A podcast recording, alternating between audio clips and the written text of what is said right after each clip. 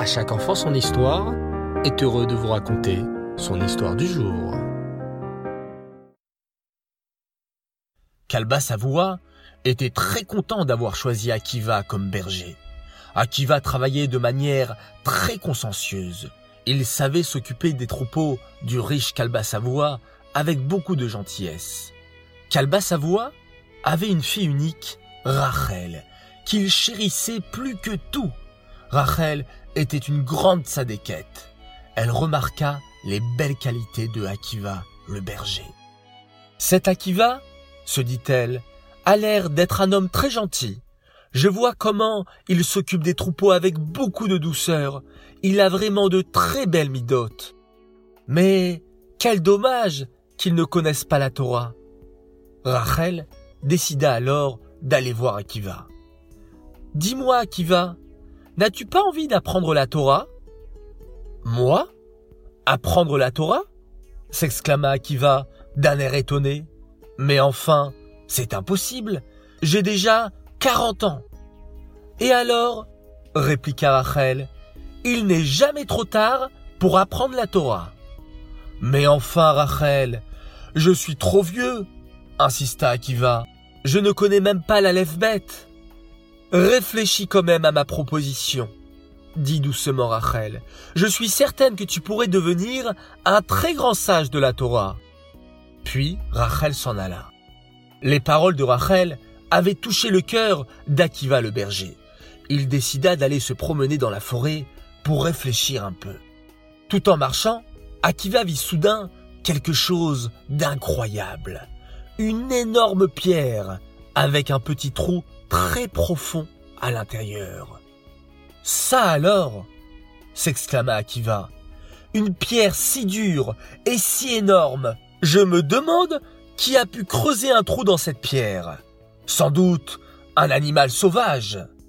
Akiva leva la tête et vit des petites gouttes d'eau qui tombaient exactement à l'intérieur du trou.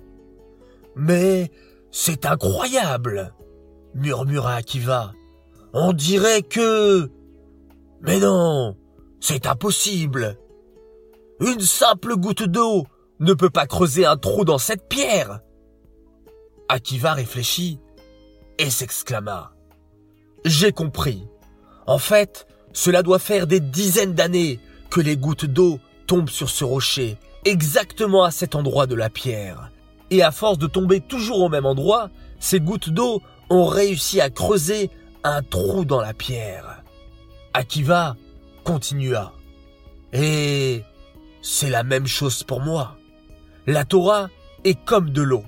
Si j'étudie la Torah, j'étudie, étudie, étudie encore et encore, à la fin, c'est sûr que la Torah réussira à pénétrer en moi, dans mon cerveau et dans mon cœur, comme les gouttes d'eau ont réussi à creuser la pierre. Aussitôt, Akiva décida de rentrer pour faire part de cette incroyable découverte à Rachel. Rachel, annonça Akiva, je pense que tu avais raison. Je suis prêt à étudier la Torah. Rachel, très heureuse, lui répondit. Oh, quelle belle nouvelle. Si tu me promets, Akiva, que tu étudieras la Torah, je serai prête à me marier avec toi. Mais, répondit Akiva, inquiet, crois-tu que ton père sera d'accord? Les enfants, vous voulez connaître la réponse? Eh bien, je vous donne rendez-vous très prochainement pour l'épisode numéro 3 de la fabuleuse histoire de Rabbi Akiva. Les enfants, nous pouvons apprendre de cet épisode que lorsque nous rencontrons des difficultés à apprendre un passou de Chumash ou bien une Mishnah par cœur, il ne faut pas se décourager et se rappeler de cette histoire de la pierre de Rabbi Akiva, que les petites gouttes d'eau ont réussi à rentrer dans la tête.